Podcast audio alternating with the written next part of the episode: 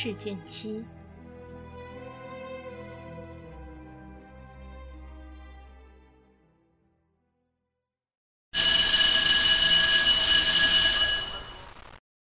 这是一个冬天的晚上，时钟已经走到了九点半。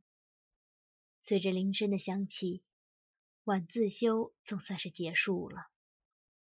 顾芬叹了一口气，开始整理书包回家。最近，离家五百米左右的一段路上出了命案，尸体是园林工人修剪绿化的时候发现的。自己每次骑过那段路的时候，就觉得瘆得慌。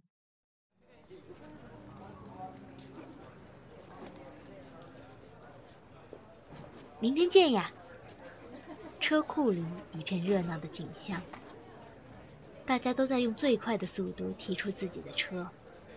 这么冷的天，在室外多待一分钟都是受罪。啊，明天见！顾风应着别人的道别，也推出了自己的车。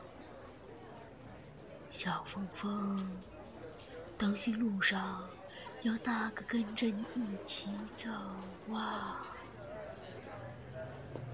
一道悠悠的声音从背后传来，气息碰到了脖子上，顾风不自觉地打了一个寒战。靠，你他妈能不乱放屁吗？顾风没好脸色地看着站在身后的李伟，这个死小子是坐在自己后排的，不知从哪里搞来的小道消息，常常拉着他描述那天发现尸体的细节。弄得自己心里不快至极。哈哈哈哈！小峰峰，不要害怕呀，要爷来保护你吗？滚！顾风暴躁的冲着他喊。自己本来就很毛这件事情，他还不断的强调，算是个什么事？这就滚，这就滚！李伟骑着自己的山地车，快速的离开了顾风。顾风特别的无奈，自己回家的路上居然没有同学。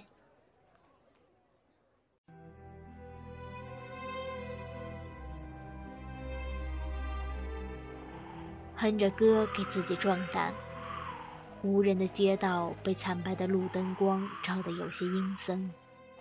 顾风在心里咒骂着发明出这种所谓新型节能灯的人。先前的暖黄色山崎灯看起来要温柔许多。顾风尽自己所能的快速骑行，路上只能听到呼呼的风声和链条与齿轮咬合的声音。突然，他感觉到一阵意外的冷风灌进了脖子里，身体瞬间冻得一个狂抖。不知道你有没有这样的经历？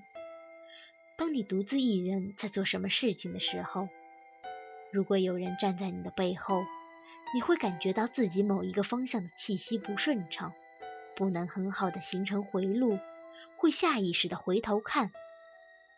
顾风现在就是这样的感觉，但是他不敢回头看。自己的山地车后面是没有座位的，但是他明显的感觉到了自己的背后有什么东西挡住了自己的气场，他只觉得自己身上的汗毛全都立了起来，根根竖直，似乎都要扎破线山了。他弯下了腰，尽量的降低风阻。然后使出所有的力气，疯狂的骑起了自行车。此刻他的速度已经将车的性能调用到了极限。他心里只有一个信念：快点回家，快点回家，回家了就好了。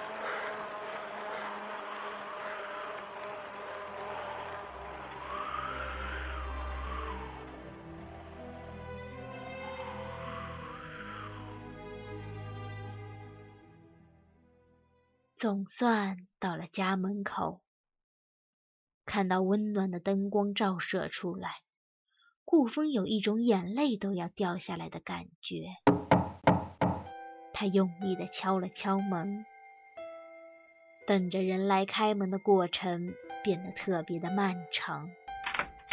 开门的是爸爸，爸爸身上有很浓的酒气，熏得顾风一阵难受。去。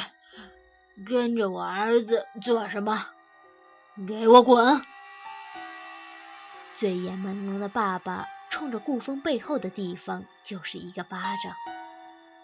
顾风大着胆子看了一眼，那里什么都没有。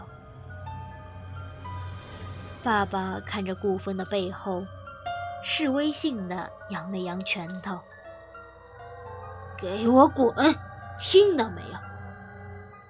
似乎看到了满意的结果，爸爸微笑着转身回了房间，也没有管依旧呆立在门口的儿子。